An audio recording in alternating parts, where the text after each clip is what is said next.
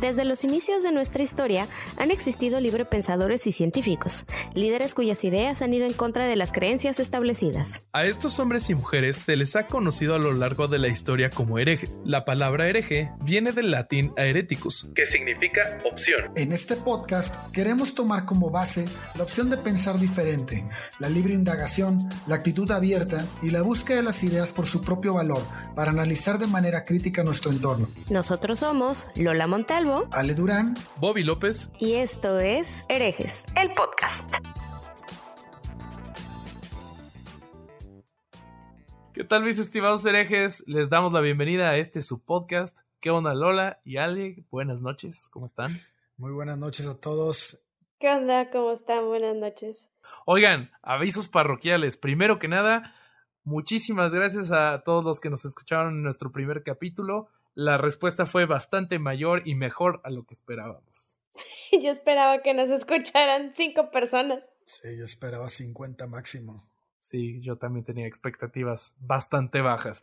Hablando de, de, de, lo que esperábamos, pues abrimos un correo y ya tenemos un grupito ahí de Facebook. El correo es herejeselpodcast.gmail.com y el grupo en Facebook es Herejes el Podcast también. Ahí nos pueden encontrar, dejarnos sus dudas, comentarios. Si tienen alguna historia que, de la que quieren que platiquemos, ahí nos pueden escribir. Y bueno, pues hoy vamos a hablar de lo que la gente cree de nosotros como herejes. Y vamos a desmentir algunas de esas creencias, como ven, chavos. A todo dar, vámonos para adelante.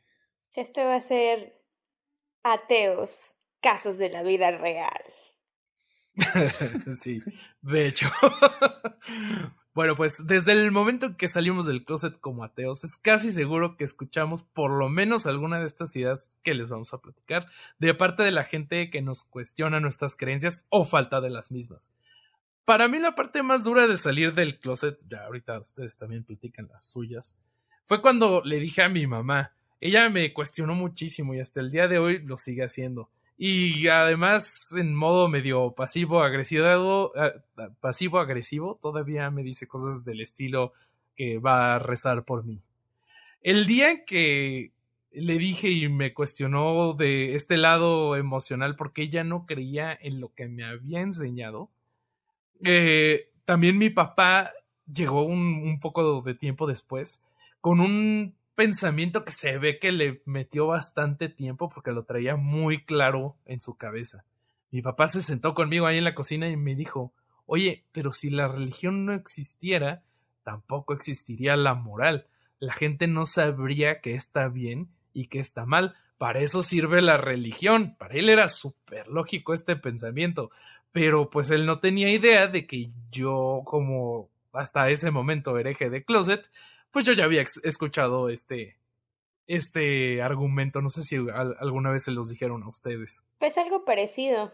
O mis papás no, más bien estaban mis papás presentes y estábamos cenando con mis tíos que son bautistas y son líderes de una iglesia. Este, y estábamos hablando de lo mal que está el país y dice mi tía, lo que sucede es que la gente ya no le tiene miedo a Dios, ya no hay temor de Dios en el mundo. Y yo pensando, ah, chirrión, o sea, pues le tenemos que tener miedo a algo para portarnos bien o cómo. Es súper básico cuando hablas eh, eh, personificando a tu tía ser voz de señora. súper básico, súper básico. Fíjate, fíjate que ahorita respecto de lo que a este, estás hablando y, y lo que estábamos hablando fuera de, fuera de micrófonos, bueno, más bien con micrófonos, pero no al aire. Este, eh, yo les comentaba, gente, a Lola y a Bobby, que las tribus primitivas en Medio Oriente agarraban un chivo, le cargaban de sus pecados y lo corrían al desierto para que muriera de sed y de hambre. Así pensaban que pues habían quitado sus pecados y quedaban limpios, ¿no? Bueno, la figura de Jesús es un chivo expiatorio. Eso, me voló la cabeza, que neta, si era un chivo. Sí, sí era un chivo, en serio. Sí, pues el Cordero de Dios era un chivo expiatorio. Y lo que su sacrificio representa es positivamente inmoral, a diferencia de lo que decía el papá de Bobby de la religión. ¿Por a qué? Ver, espérame. ¿Por qué pasa esto? Amande, ¿qué pasó, Lola? No, eso, explica. Ah, ok, ok, ok. Perdón, perdón, creí que me ibas a hacer una observación. Perdón. Eh, ¿Por qué pasa esto? Bueno, porque anula el concepto de responsabilidad personal sobre la que toda ética y moralidad forzosamente depende. Si tú tienes una deuda, lo puedes pagar con mi dinero. Y si te condenan a la cárcel, puedo ofrecer tomar tu lugar. Pero lo que no puedo hacer es que nadie, nadie puede quitarte la responsabilidad y dejarte limpio. Eso lo tienes que resolver tú. Esa, esa redención indirecta y eh, por medio de otro atenta contra la base de cualquier moralidad que valga la pena tomarse en serio. Entonces, este, entonces ahí creo que el pensamiento de tu papá estaba eh, omitiendo o estaba este, eh, soslayando este tipo de lisonjas, ¿no? Porque dices, a ver, entonces ¿De dónde, de qué, de qué moral hablas? Tus maestros de español han de estar súper orgullosos de ti ahorita. Me la bañé con mis palabras. Un soslayo y lisonja. O sea, dos palabras que no se oyen de manera cotidiana. Perdón, ¿La lisonja va en la torta de la verdad? ah, ese chiste sí no lo entendí, pero gracias por participar. Los tan pequeños iban a entender. Yo, yo lo que le dije a mi papá en ese momento fue pues la, la respuesta más lógica que se me ocurrió, que fue, o sea, si, si tú basas todo un sistema de moral en este castigo divino o en este Diosito me va a perdonar, siento que es, que un fundamento o son cimientos bastante frágiles, ya que si alguien de repente le pierde el miedo a este Dios en quien basó su moral o le pierde el respeto, pues ahí sí no va a haber límites. Eh, hay una... En algún momento alguien le preguntó a Penn Gillette, no sé si lo conocen. Eh, no. Es el... Eh, es, no sé si han visto Full Us, que salen Penn and Teller, son magos. Ah, Penn and Teller, sí, sí, sí. no, yo no, yo no. Sí, sí, sí. Penn Gillette, bueno, bueno ahí les, les pongo un link. Pero Penn es ateo, igual que nosotros. Y en algún momento le dijeron que, que él si en algún, como ateo, en algún momento había querido matar a alguien. Y él dijo que en realidad él ha matado a todas las personas que ha querido matar. Y el número es cero. Porque él no ha querido matar nunca a nadie, porque él lo ha razonado y él pues, no quiere matar. Y se pregunta en, en esta misma entrevista que la gente religiosa o que basa en este en estas estructuras su moral, a cuánta gente de verdad han de querer matar. Entonces, yo creo, le respondí a mi papá, regresando a la historia, que yo creía que era mucho mejor basar un sistema de moral en la razón y, que de esa manera podemos crear una estructura en la mente de la gente desde niños de por qué se hacen las cosas, se deben de hacer cosas buenas y por qué no se deben de hacer cosas malas, para que en el futuro ellos puedan discernir qué es lo que deben de hacer. A ver, pero es que ahí siempre, a mí siempre me preguntan, ¿y cómo sabes qué es bueno y cómo sabes qué es malo? Sin la religión, ¿cómo tienes ese, ay, siempre el maldito eh, compás moral o la brújula moral? O sea, ¿cómo sabemos qué es algo bueno o qué es algo malo cuando no tenemos una religión o no creemos en pues mira, en, la mayoría de los casos eh, nos referimos al bien o al mal como aquello que afecta la, la, condición humana, ¿no? Si beneficia o causa algún mal al, al, a las personas. Entonces, pues si robas, le, aunque tú te causes un bien porque tienes más recursos, le vas a causar un mal a alguien. Entonces no debes de, robar. Ah, obviamente hay situaciones bastante más complejas que esas, que pues es donde ya la, la ética se hace cargo, pero es algo que hemos estudiado como humanidad durante ya varios miles de años y pues, que se puede hacer perfectamente sin hablar de religión. A mí me gustaría en este momento, que el, que el tema se me hace bastante interesante y recuerdo que cuando leí el libro de Dios no es bueno, de Christopher Hitchens, lo recomiendo muchísimo por si no lo han leído la gente que nos escucha. Eh, me gusta mucho una parte que, en la que hace como un tipo de, de, este, de repaso de, de todas las personas que piensan de esta manera, ¿no? Como nosotros. Y él dice que, que, bueno, voy a parafrasearlo un poco, que especulamos con la idea de que al menos es posible que una vez que las personas acepten el hecho de que sus vidas son cortas y penosas, tal vez se comporten mejor los unos con los otros y no peor. Entonces estamos seguros de que se puede vivir una vida ética sin religión. Y de hecho sabemos que el reverso es cierto, que la religión ha ocasionado que innumerables personas no solo no se comporten mejor con otras que otras, sino que se, que se concedan licencias para comportarse de formas que dejarían idiota a cualquier regente de un burdel genocida. O sea, entonces, él, este, él hace esa, esa razón que me parece bastante atinada. Y, ahí le explica, ¿no? Que esa, esa, que no puedes vivir una vida ética y moral sin religión, se me hace totalmente ridículo pensarlo. Pero, pero sí es mucho, mucha gente lo piensa. Claro, o sea, muchísima gente lo piensa, pero también hay que acordarnos de todas las atrocidades que se han cometido en nombre de la religión o de Dios. O sea, y no estamos hablando precisamente nada más de católicos o cristianos, musulmanes, inclusive guerras enteras, porque fulanito Dios es más poderoso que el otro. O sea, ¿cómo matas a alguien por eso? Puede ser.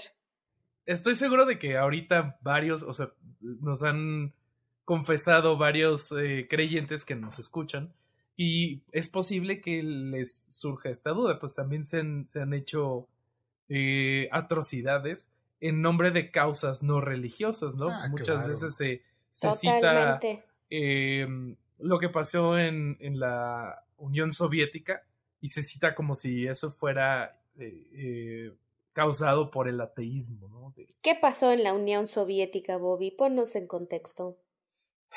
Se murió un montonal de gente. Se estima que murió más gente que en la Alemania nazi. Entonces, eh, o sea, fue algo bastante feo. Pero lo que causó esto no fueron, no fue el rechazar el, la idea de Dios, fue una ideología totalmente diferente. yo creo que lo resumiría todo eh, con, con una frase, ahorita no me acuerdo del autor, pero que dice algo en las líneas de en todo el mundo hay gente buena haciendo cosas buenas y hay gente mala haciendo cosas malas. Pero si quieres que alguien bueno haga cosas malas, para eso necesitas la religión. Híjole. Está fuerte, ¿no? Ese está muy, está muy grueso. fíjate que yo creo que las dos aseveraciones son incorrectas.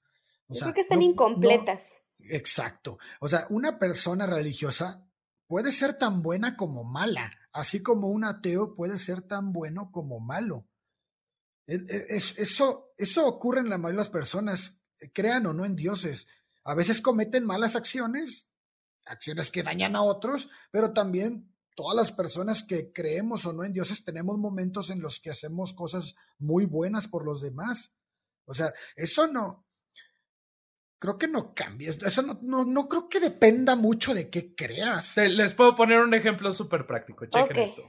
¿Qué se necesita para que una, una madre y un padre le corten el clítoris a su hija recién nacida? Se necesita religión.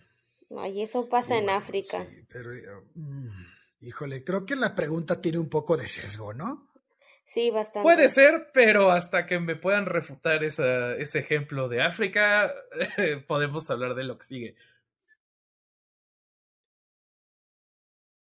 No, no, no, está bien, está bien, pero yo pienso, yo pienso que lo que estás diciendo parte más desde la ignorancia que desde una religión. Y sí, una religión se crece más si hay más ignorancia. Sí, estoy de acuerdo, estoy de acuerdo.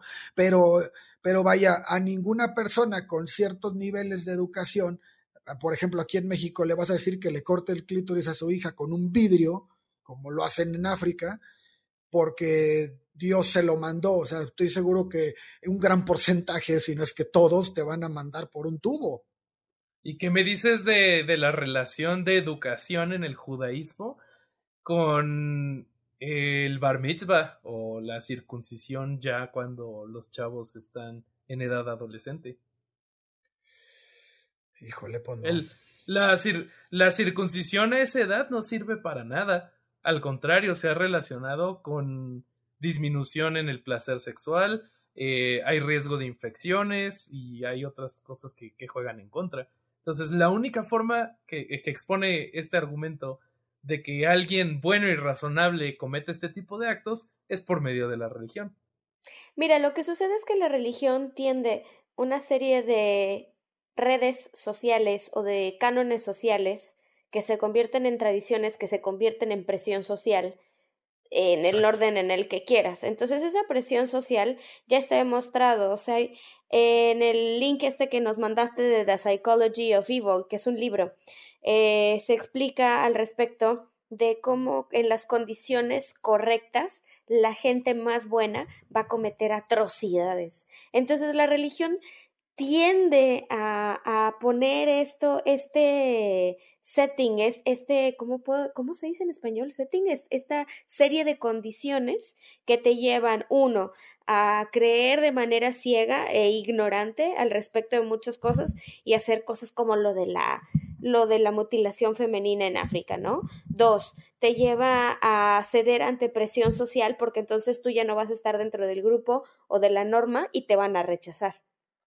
Entonces, todo ese tipo de condiciones te llevan a hacer eh, cosas que regularmente no, este, no te, no, no te sonarían lógicas o cuerdas, pero como estás sometido o estás aislado en todas estas costumbres, tradiciones, este, no sé, literatura, grupos, eh, eh, grupos que se juntan a educarse en, no sé, la Biblia o cualquier otra cosa, entonces sucumbes no, no te dejan para dónde hacerte porque no hay lugar al pensamiento crítico. Claro.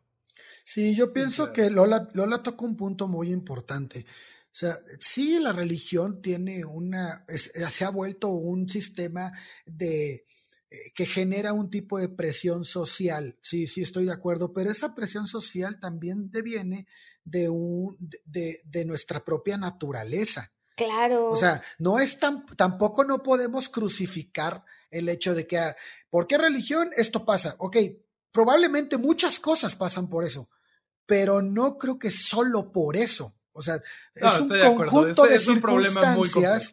Sí, claro, es un problema que viene desde nuestra naturaleza de mamíferos de manada. O sea, es, es, nosotros vivimos en una sociedad, queremos ser parte de esa sociedad. Por eso, por eso el tema de hoy, y, qué bueno que tocan el tema así porque lo podemos aterrizar ahorita. Por eso el tema de hoy que habla de cómo salimos del closet este, ateo, porque eh, no me dejarán mentir, es muy difícil decirle a la sociedad, oigan, estoy pensando distinto. Oigan, ¿saben qué? Yo me fui a un seminario, yo les hablaba de Dios todo el tiempo en las borracheras, porque yo era así, y de repente Alejandro Durán es ateo y todo el mundo decía, carajo, ¿qué, pasó? O sea, ¿por qué de la noche a la mañana cambias? No, no, a ver, espérate, no es de la noche a la mañana, es, tengo 10 años pensando en esto. O sea, entonces, y salir de ese closet y decirle a la sociedad, ¿saben qué? Ya no voy a creer, ya no creo, ya, ya soy ateo, eso es un impacto durísimo y mucho está en la espalda, y, incluso tu familia incluso tu familia en cuanto a tu forma de pensar. O sea, a tu familia, en, en, mi caso, lo que me está pasando a mí es que a mi familia no le interesa lo que pienso. No le interesa en lo más mínimo. Yo no puedo hablar con mi papá de esto. No se puede. O sea, si yo leo un libro, por ejemplo, yo no puedo hablar de Dios no es bueno de Christopher Hitchens, alegato contra la religión. Jamás en mi vida podría hablar con mi papá de esto. No podría. No podría decirle en qué estoy de acuerdo con Chris, en qué no estoy de acuerdo, en qué, qué ideas de Richard Dawkins me parecen loables, qué otras ideas me parecen incluso malas. No se puede. Y eso creo que es un tema que, que vamos a tocar ahorita y que es bastante interesante. Y antes de que nos vayamos por otro lado, me gustaría aterrizarlo, porque a mí me gustaría mucho escuchar lo que ustedes viven. Es, para mí es, es sumamente difícil. No sé qué opinen. Pues es que no es tanto, mi salida del closet es bastante intrascendental, o sea, como yo ya vivo sola desde hace varios años, en realidad no es como que le tuve que decir a alguien, o sea, ya soy atea, ¿no? o del agnosticismo me brinqué al ateísmo. Fui agnóstica muchísimo tiempo, en el primer episodio ya lo conté, más bien eh, situaciones difíciles en las que se me ha presentado todo esto es recientemente un personal, una situación personal así súper, súper difícil que mi mamá tuvo que venir desde Tampico a Monterrey a visitarme y a consolarme porque ella estaba súper, súper, súper, súper triste y la pobre ya no hallaba qué decirme porque me quería decir pídele a Dios que te dé paz, pídele a Dios que te dé serenidad. Y, yo le decía, mamá, es que Dios no existe. O sea, desde hace años yo sé que Dios no existe y yo estoy sola y tengo que resolver mis problemas sola y tengo que ser responsable de mis actos sola. Y si la gente involucrada en este problema pues no se quiere hacer responsable, todo cae sobre mí y ese peso es muy grande, ¿no? Entonces, pobre de mi madre que no sabía ya ni qué decirme, o sea, todas las herramientas divinas han sido eliminadas y lo único que le quedaba era abrazarme y me sirvieron muchísimo esos abrazos y me sirvió que que su intención de venir a verme expresamente para consolarme, eso me sirvió muchísimo más que cualquier cosa que me hubiera dicho de no te preocupes, este Dios tiene un plan para ti. No, güey. Mm, Dios no tiene un plan para mí, no hay Dios, yo tengo que mover mis cosas, yo tengo que hacerme responsable. Entonces mi salida del closet no tanto, mis actos y de los que me rodean, ¿no? Las situaciones difíciles en las que todo mundo te dice, este, no estás sola, Dios está contigo, ese tipo de cosas se eliminan, ¿no? Pero en, fuera, fuera de tu mamá, otros miembros de tu familia o amigos, eh, nadie se te escandalizó y te empezó a cuestionar tus creencias o falta de creencias? Mira, es que mi papá, por ejemplo, hasta hace muy poquitos años le escuché decir gracias a Dios. O sea, mi papá en mi cabeza, porque la comunicación siempre fue muy pobre, mi papá siempre fue ateo o agnóstico de alguna manera, ¿no? Y mi hermano fue todavía más ateo, ¿no? Entonces, en general, mi núcleo familiar central, mi hermano, mi papá, mi mamá, no he tenido problemas más allá de lo que les comento. De hecho, mi mamá está muy entusiasmada recientemente por leer a Hitchens y a Dawkins.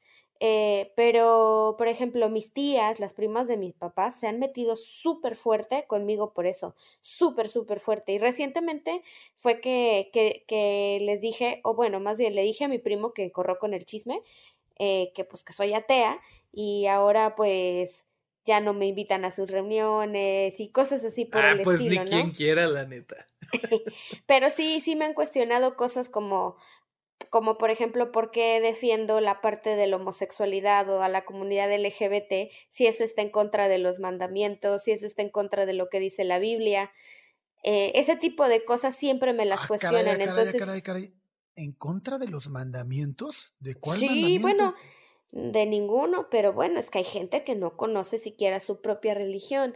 Entonces, siempre llegamos al mismo punto. Pues sí que no dice amar a tu prójimo como a ti mismo. Ya de entrada ahí. Pues sí. Y entonces, y también fíjate que una vez comiendo con mis jefes en un después de un congreso salió el, bueno, es que Dios no existe, a mí se me salió. Madre santa así como de, bueno, si es que si contemplan la idea de que Dios no existe, entonces no pasa nada enfrente de mi jefe, ¿no? Y mi jefe me dijo, a ver, a ver, a ver, a ver, ¿cómo que Dios no existe? Y le digo, pues sí, o sea, en realidad la evidencia que tenemos de Dios es poca o nula, lo cual a mí me hace pensar que, pues, no existe, ¿no? Entonces, él se quedó como que razonando y tuvimos ahí una plática que no fue un cuestionamiento, sino más bien fue como de la posición esta de si eres agnóstica o si eres atea o si eres agnóstica deísta, o sea, este tipo de terminología que él quería puntualizar, pero de ahí en fuera, escandalizarse, pues no, nada más me hacen a un lado. Eh, hay gente que me dice, no es cierto, no te creo que tú, eras, que tú eres atea, porque hasta hace unos años ibas a los grupos del Rosario de FEF con nosotros, ¿no? Pero ellos no sabían que yo ya me estaba, como decía Durán hace rato, ¿no? Cuestionando fuertemente desde hacía años como todo eso que viene ahí en la Biblia y toda la manera en la que no, lleva, no se lleva a cabo el amor al prójimo y todo esto ya lo traía como muy metido en la cabeza, ¿no? Más bien iba como por, por compañía y ya ni siquiera me sentía cómoda ahí. Sí, claro, ya nos habías platicado que, cuando te se ponían a, platicar de, de, ciertos pasajes, tú terminabas más cuestionando que otra cosa. Sí, y todo el mundo ahí sí se escandalizaba. Lola, ¿cómo vas a cuestionar eso? Como lo de la aparición a la Virgen, ¿no? Que le era la anunciación de que estaba embarazada. Y yo, pues imagínense que se les aparece un ángel. ¿Cómo cree que se les va a aparecer un ángel? Yo así toda escandalizada, ¿no? No manches, un shout out que necesito hacer.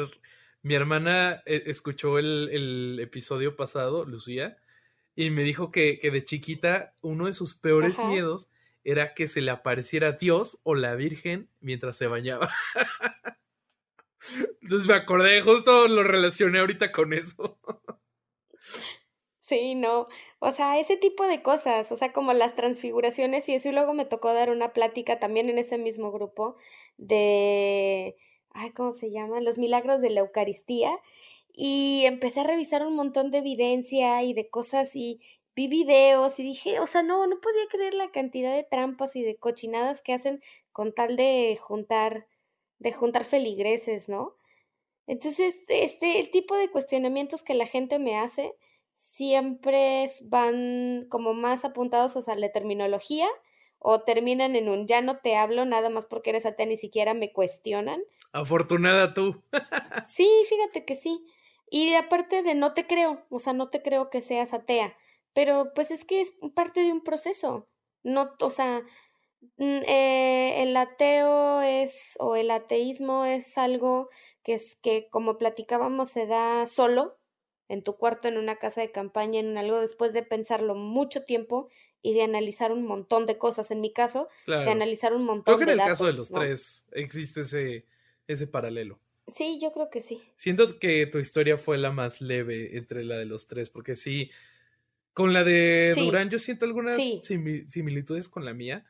Yo con, con mi mamá es bastante difícil hablar de religión. Yo de hecho ya no saco el tema porque mi mamá no escucha mis argumentos, más bien se ofende y ella es la que busca las ocasiones para decirme que mi posición está mal. Mi papá, después de esa plática que tuvimos en la que me dijo su argumento de la moral, ya no me ha vuelto a decir nada. De hecho, hasta en eso esto- empiezo a sospechar que ya lo convertí yo a él.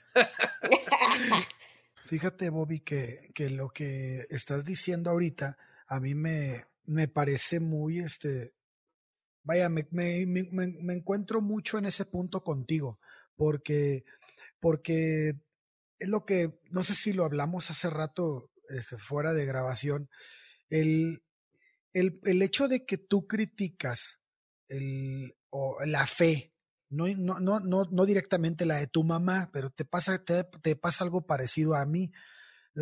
Tú criticas el, el pensamiento religioso, criticas a la iglesia, criticas la fe, criticas la, la eh, juzgas este, desde un punto eh, de evidencia científica, eh, la existencia o no de Dios y todo esto. Y entonces esto te lleva a, una, a un conflicto con tu, en este caso con tu mamá, como me toca a mí con mi papá y mi mamá, porque, porque llega, llega a tocarse fibras muy delgadas y muy delicadas, porque para ellos, ellos recargan toda su vida en ese tipo de pensamiento. Es parte de su personalidad. sí. Exacto. Entonces ellos sienten como un insulto personal. Y eso es bien delicado porque tú no estás, tú no estás es, insultándolos y ellos toman lo que dices como una agresión personal y directa. Y bueno, pues a, a mí se me hace muy difícil de sobrellevar esa parte. Algo que me han dicho y que seguramente también ustedes han escuchado varias veces. En este tipo de pláticas, mi mamá sobre todo me dice, es que tienes que respetar mis creencias. Y pues no, o sea, las creencias informan acciones y las acciones tienen consecuencias. Yo a mi mamá la respeto, a mi mamá la adoro, pero pues si tiene creencias que están equivocadas, yo no puedo hacer otra cosa más que cuestionarlas. Sí, pero yo pienso que lo que ella se refiere en ese punto es que respete su libertad de creer. Y eso sí tiene razón. En lo que no tienen razón es en que te calles. O sea, ese es el, ese es el punto delicado. O sea, que a ver, sí, yo te respeto, pero el respeto no significa que me voy a callar lo que estoy pensando. Si quieres, no lo hablo contigo. Si quieres lo hablo en un podcast. pero sí, sí, claro. Pero, pero, pero no, pero no, no, este, no puedes, no puedes silenciar a una persona. O sea, e, e, entiendo el punto de ellas de respeta mi fe, sí, y eso sí lo respeto. Yo estoy de acuerdo en que todos tenemos la libertad de creencia. me queda clarísimo. Es un derecho fundamental. Al final, por eso yo con ella ya no lo platico, ella es quien lo saca el tema. Pero yo lo que les quería platicar es, eh, porque ya, bueno, ya les platiqué cómo estuvo con mi mamá y con mi papá, una otra, otra parte de mi salida del closet que fue con mi novia, con Caro. Eh, íbamos en la carretera hacia Acapulco y, justo como tú, yo, eran temas que ya había pensado varios años, que ya eh, llevaba meditándolo y llevaba pensando si de verdad er, creía o no creía. Y pues yo cuando llegué a la conclusión de que sí era ateo, pues sentí que lo más sano para mi relación era decirle a mi novia. Y pues ya ahí vamos en la carretera. Y cuando le dije, me respondió algo que me dejó frío. Y le digo, no, pues es que la verdad creo que soy ateo. Bueno, no creo, soy ateo. Y Caro me responde, no, pues es que ha de ser una vida muy vacía no creer en nada. Qué fuerte. Estuvo fuerte, estuvo fuerte. Afortunadamente, les voy a dar un spoiler. Eh, ella y yo tenemos una relación increíble y, hemos podido platicar y hasta el punto en, que ella entiende perfecto en qué creo y qué no creo. Y eso es, esto me lleva al, al, siguiente punto que yo quería tocar. Muchas veces eh, a nosotros se nos dice esto de que como ateo entonces no crees en nada. Y pues yo creo que no es cierto, ¿no? Creemos en muchas cosas, ¿no? Por ejemplo, yo, yo creo en la familia, yo creo en el amor, yo creo en la verdad, yo creo en la búsqueda de conocimiento. Y, y el, el, no creer en un Dios, no, por lo menos para mí, no evita que yo tenga eh, crecimiento espiritual, por decirlo de alguna forma. Por ejemplo, me gusta mucho escuchar un podcast que muy recomendado que se llama Secular Buddhism, que está en Spotify, bastante, bastante bueno y toma las, las enseñanzas del budismo, les quita toda la magia, toda la religión y te deja enseñanzas bastante bonitas, te deja enseñanzas de meditación y, y que te sirven para la vida. Y va, con, este, con este tipo de recursos, pues yo he podido seguir teniendo una relación muy buena con mi novia y no me fue tan mal como con mis papás. Pero pues em, me, llegó ese argumento que ya después iba a escuchar repetido en, en otros lugares. Ah, es que los ateos no creen en nada. ¿Cómo no? ¿Cómo no? el, ser, el, ser ateo, el ser ateo no significa ser inmune al reclamo de lo maravilloso, del misterio, del sobrecogimiento, como dice Hitchens. Yo hasta lo disfruto más, no sé ustedes. Claro, pues tenemos la música, tenemos el arte, tenemos todo el arte. la naturaleza, o sea, nada más con eso. Cuando descubres cómo funciona realmente la naturaleza, cómo, por ejemplo, me, me, me recomendaron un, un, libro y caro, me lo regaló el de astrofísica para gente con prisa de Neil deGrasse Tyson. Ah, muy bueno, muy bueno. Uh, sí. no manches, cómo, o sea, cómo el, tipo te explica la formación del universo desde el Big Bang. O sea, eh, se me hace mucho más maravilloso que cualquier cuento que nos, hayan, nos haya contado la religión. Incluso como dice, como, como dice Hitchens, eh, Shakespeare, Tolstoy, Dostoyevsky, este, George Eliot plantean mejor los dilemas éticos importantes que los cuentos morales mitológicos de los libros sagrados. Sí, claro. Oigan, a ver, pero eh, dentro de todo esto, ¿alguno de ustedes les han dicho que nosotros los ateos estamos enojados con Dios? Porque a mí, ah, claro. de último, así, antes de, la semana hace 15 días, una amiguísima, una hermana mía, así, la amo, que es una atea desde hace 10 años, atea de closet, pero pues muy respetuosa en muchas cosas, este, que cuando yo iba a rezar el rosario, ella me escuchaba pacientemente mientras se reía entre sus entrañas. Eh, me dice, Lola, yo no te creo que seas atea, yo más bien creo que estás enojada con, con tu Dios porque 2019 te trató súper mal, fue un muy mal año y yo pensando, güey, yo tengo pensando esto desde hace mucho más tiempo, Entonces, no es la primera que me dice que, que los ateos estamos enojados con Dios y que por eso dejamos de creer. También por ahí lo escuché de, de algunos otros familiares y de algunos amigos que, pero no sé si a ustedes les ha pasado. Yo creo que ese argumento viene casi exclusivamente de personas que no se han planteado que hay una posibilidad de que Dios no exista. Para ellos casi es una realidad, es parte de su identidad y no se imaginan una vida en la que no sea así. Entonces, si para ellos es una realidad y tú no crees en esa realidad, es porque seguramente algo te pasó o ya sabes. Pero es verdad, porque sí, sí, es cierto que mucha gente lo piensa. Incluso hay una película que, de cristianos que se llama Dios no ha muerto, que ah, plantea esa situación, ¿no? y sacaron la parte 12. ¿eh? Pues, pues sacaron al, ateo este que, que, está enojado con Dios. A ver, espérame, si estás enojado con Dios no puedes ser un ateo porque de entrada estás creyendo en Dios. estás enojado con algo. Si, si estás enojado con Dios estás creyendo en Él, o sea, le estás dando un lugar en tu vida. Entonces, este, creo que aquí, pues el que te pregunta eso no sabe ni qué es un ateo. Pues yo creo que estamos igual de enojados con Dios que con los unicornios. Irrelevante. Este, a, mí una que sí me han dicho varias veces y normalmente este, esta me sale cuando bueno, la neta, uno de mis hobbies es discutir en Facebook. Entonces, discutiendo en Facebook o discutiendo con creyentes, eh, eh, me han dicho varias veces que se necesita más fe para ser ateo, porque como nos, porque nosotros creemos que todo viene de la nada, o sea, ¿Eh? haciendo referencia al Big Bang, que los, los creyentes creen que nosotros como ateos, en vez de creer en el mito cristiano de que el mundo se creó en seis días. bueno, seis y descansó el séptimo. Entonces, ellos eh, creen que como nosotros no creemos eso, nosotros creemos que todo se generó de la nada y que para creer eso se necesita bastante más fe. Ah, no. Ah, caray, tiempo, tiempo. Entonces, ¿cómo se creó Dios? Pues de la nada. Pues de la nada. Nadie creó a Dios, ¿no? Sí, sí, o sea, ahí están ellos cometiendo una falacia y quieren que Dios sea la excepción a ese. ¿Cuál es el nombre de la falacia, Bobby?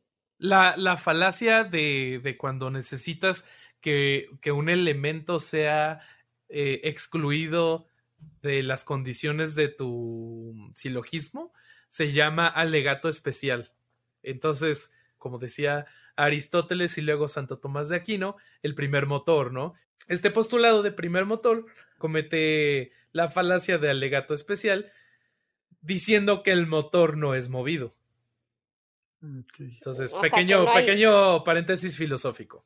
Pues sí, pero eh, al final también lo que cometen ellos es, eh, pues pecan de, ignorancia. Como, o sea, ellos al no saber cómo funciona el universo, lo simplifican a es que todo viene de la nada, ¿no? Viene, es como los, los creacionistas que no creen en la evolución, pues no creen en ella porque no la entienden. Sí, claro. No, y además, o sea, hay, como mencionas, el alto grado de ignorancia al respecto de, por ejemplo, todos los estudios que hay de los patrones que son hermosos, patrones de, de luz y de las bandas negras que te dicen qué elementos son los que conforman cada una de las estrellas que están a años luz de aquí y todas las teorías al respecto de la expansión del universo y de cómo se formaron los elementos y de cómo puedes formar a partir del hidrógeno más elementos.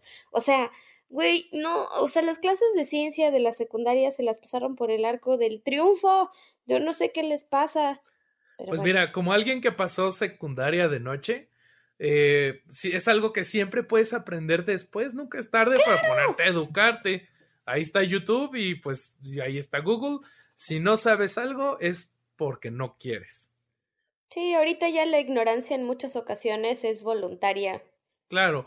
a mí lo que más también me hace ruido es cómo la, ignor cómo la ignorancia afecta la forma de argumentar de la gente. Por ejemplo, ah, claro. muchas veces también, otro argumento que yo he escuchado en lo personal muchas veces es no puedes probar que Dios no existe. Entonces, esto es pasarnos la carga de la prueba a los que no creemos en lo que ellos postulan. Bueno, bueno, bueno, pero espera, espera, tiempo, tiempo, tiempo. estoy de acuerdo, pero si alguien, es que hay muchos, es que también hay muchos ateos, muchas personas que, que se denominan escépticos que no hacen bien, que no, que no hacen bien sus argumentos. Por ejemplo, hay muchas personas que aseguran que Dios no existe. Entonces, ahí entra esa, esa, ese punto que, que te dicen, si tú aseguras que algo no existe, en, en tu negativa va implícita una afirmación.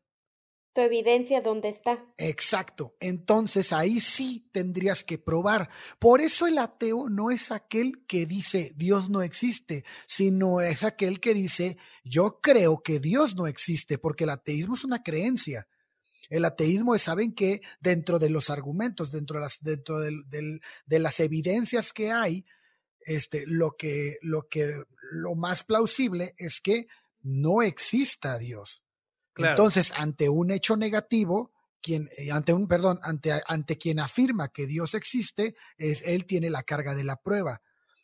Si tú dices, yo no creo que exista porque no hay evidencia de que exista, entonces, ok, pero si tú dices, Dios no existe y lo afirmas, entonces ahí sí te estás obligando a aportar pruebas. Claro. ¿Sí me explico? A mí, a mí, sí, claro, a mí en algunas discusiones, eh, para avivarlas un poco más, me gusta hacer este, eh, esa afirmación de que Dios no existe, pero siempre hago la aclaración de que Dios, y es, si te dan, si la gente te da la definición del Dios en el que cree, hay veces en las que se puede descartar ese tipo de Dios. Por ejemplo, si estamos hablando de un Dios bíblico que es omnipotente, omnisciente y todo bondad, lo podemos descartar porque el concepto de omnipotente es está lógicamente mal. O sea, por ejemplo, ¿puede Dios, si es que es omnipotente, crear una roca tan pesada que ni él mismo pueda levantar? Si la respuesta es que sí puede crear tal roca, pues no es omnipotente porque no la puede levantar. Si Dios no puede crear tal roca, entonces no es omnipotente porque no la puede crear. Entonces, este tipo de, de características nos pueden ayudar a decir que cierto tipo de dioses no existen. Pero bueno, eso será un, será para otro tema. Eh, a, mí lo que una constante también es que en este tipo de discusiones se me ha llegado a decir que todos los ateos somos súper arrogantes. Ay, bueno, yo conozco a uno que otro que sí es un poco arrogante. Ah, pero yo creo que la arrogancia no es propia del ateísmo, la arrogancia es de cualquier pensamiento. Hay muchos creyentes arrogantes también. Yo conozco muchos que tienen PhD que son muy arrogantes. Ya les dije que yo tengo un PhD. Ah, ya vas a empezar. Hay que cobrarle por anunciarse, sí, Sí, sí, Pues yo lo, yo como lo veo, no sé si recuerdan el mito de la caverna de Platón. A ver. Mm, no, bueno, pues claro. Para los que no se acuerdan del mito de la caverna. Por favor, cuéntalo. Eh, es un cuento que cuenta eh, Platón en el que hay una, un grupo de niños que están amarrados en una, en una caverna y, y están de espaldas hacia la entrada y viendo hacia una pared. Entonces, durante el día, lo único que pueden ver ellos es las sombras de los animales y de, la, de, de, las mariposas, de los pájaros, de, de, todo lo que pasa por la entrada de la caverna, pero solo pueden ver la sombra, no pueden ver al animal real. Entonces, lo, lo que dice Platón en este mito de la, de la caverna es que en un momento, si un niño escapa y ve el mundo real y regresa a contarle a los otros niños cómo es el mundo real, los niños no le creerían y hasta lo matarían por exponerle esas ideas nuevas.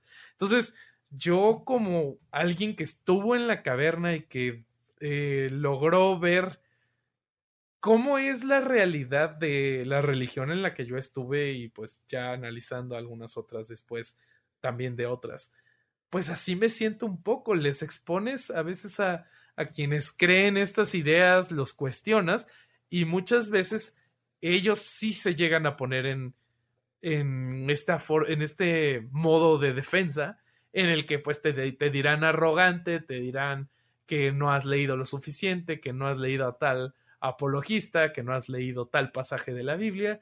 Y, pues no, la verdad es que si, si, si, en algún momento creo que los cuestionamos, no es por ser arrogantes, es por querer llegar a la verdad.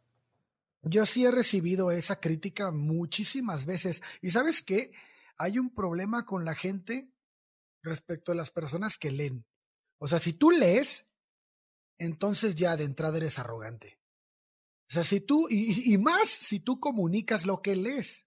O si dices lisonja y dices este sorpirulo ah, en la misma, en la misma oración. O sea, si manejas un vocabulario un poquito más elevado porque lees, ya eres arrogante, ¿no? Pues cómo te atreves a educarte, ¿no? Y, más que nada intentar comunicar tu educación. No, mi hermano una vez dice así enfrente de la gente, por favor, no vayas a hablar con palabras muy complicadas. Y yo, ¿qué?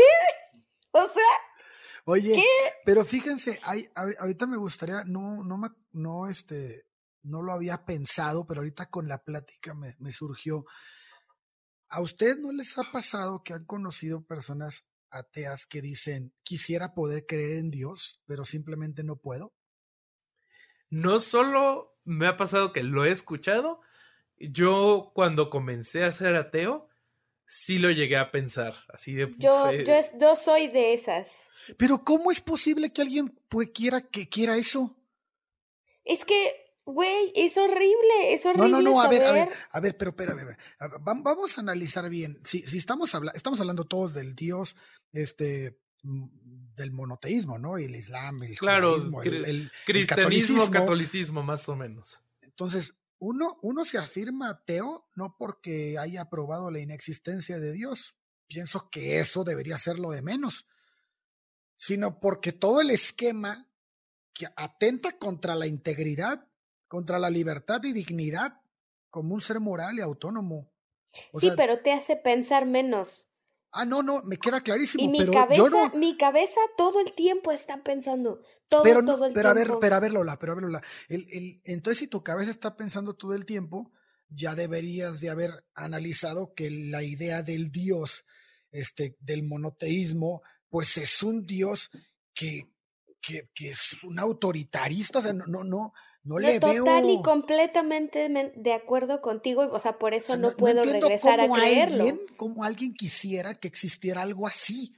Se me hace como, como, como, como bien, como bien decía Hitchens, se me hace como querer ser un esclavo toda tu vida. Exacto, exacto. Y es que, o sea, por lo mismo yo no puedo regresar a creer en Dios, pero a veces es como tan cómodo creer en este tipo de cosas y que te digan todo el tiempo qué hacer y poder apagar la cabeza que dices, ah, güey, o sea, ¿cómo me gustaría creer en Dios? O sea. Oye, Ale, ese comentario de Hitch no tenía que ver con Corea del Norte. Sí, sí, sí. Y es lo que les quería platicar a los que nos, a los que nos escuchan. Es, bueno, Hitchens hacía mucho una relación entre el Dios este, del monoteísmo, de todas las religiones monoteístas, las, las más importantes, que son el Islam, el catolicismo, el judaísmo. Y él decía que Dios, tal como existe en la Biblia, tal, como lo retrata la Biblia, este, eh, es como una, lo podríamos volver una metáfora política. Eh, eso significa que vivimos bajo un régimen de constante y eterna supervisión y vigilancia sobre nuestras vidas. Eh, antes, de que empiece, antes de que empecemos a nacer incluso, que continúa con cada momento de la vida, hasta después de la muerte. Entonces, es un régimen totalitario del que no puedes escapar. Entonces, Hitchens decía que es como vivir en la Corea del Norte celestial. Decía, eh, bueno, Corea del Norte, para los que, los que no conocen mucho de la historia de Corea del Norte, eh, con su fundador Kim Il-sung, empezó como un estado ateo totalitario común, común y corriente. Pero con su muerte llegó al poder su hijo, que se llamaba Kim Jong-il, y el Estado se convirtió en un Estado plenamente religioso. Él, es el que se empezó a inventar leyendas de sí mismo, ¿no?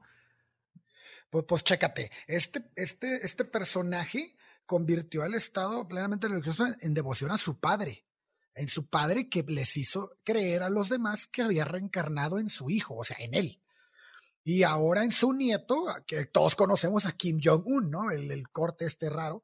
Y los coreanos del norte tienen un solo derecho, el de alabar a su líder y de agradecer todo lo que, lo que ha hecho por ellos. Entonces, la adoración es constante porque la vigilancia es completa. El mandatario no tiene la omnisciencia de Dios, no puede leer las mentes. claro, pero sí dispone de un aparato de control psicológico bastante sofisticado que a través del miedo inculca una disposición de obediencia y adoración que se vuelve pues de segunda naturaleza en la gente. Sí, es un Big Brother, es un Big Brother. Exacto. Entonces, el efecto de, de, este sistema de control es la constante expresión efusiva de adoración al líder. Es este es un fenómeno que todos los que, los que han visitado este país han comentado. lo que tenemos en Corea del Norte es la encarnación del paraíso cristiano, ese sistema de alabanza permanente, este, si, lo ponen, si se ponen a relacionarlos, Hitchens lo, lo hacía, lo, lo, dijo muy bien. No hay mucha diferencia en esto. La única diferencia es que de Corea del Norte, decía Hitchens, te puedes escapar si tienes mucha suerte o incluso morir y te liberas.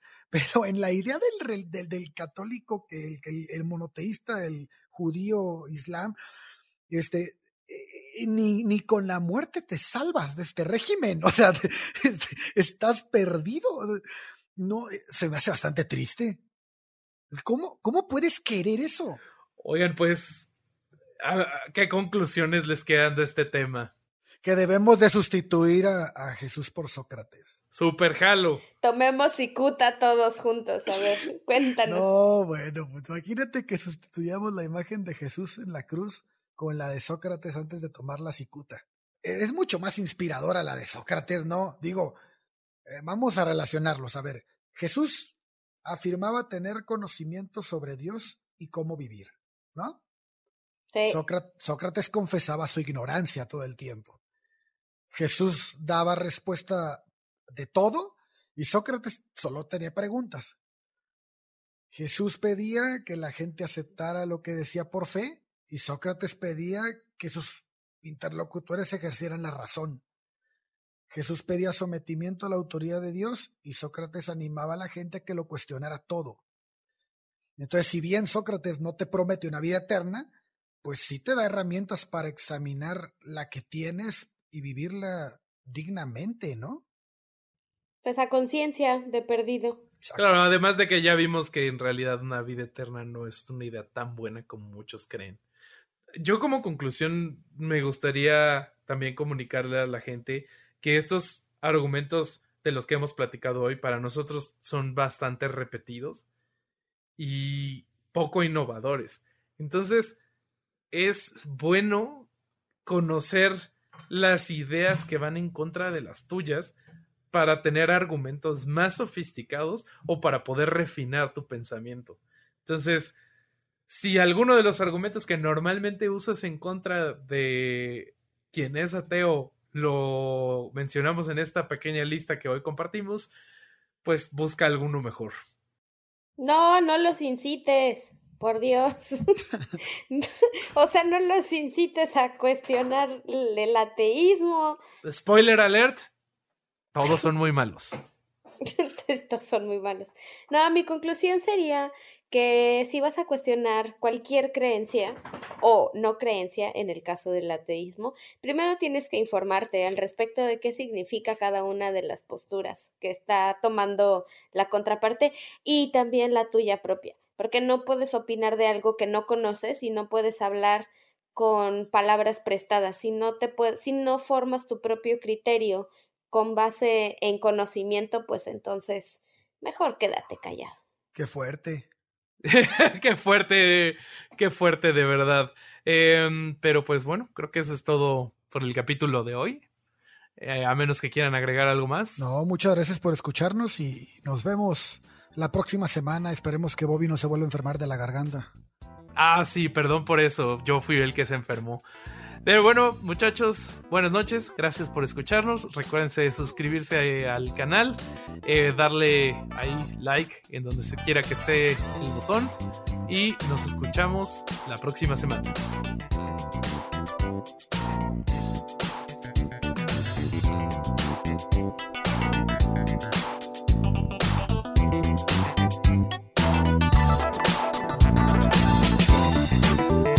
It's time for today's Lucky Land horoscope with Victoria Cash.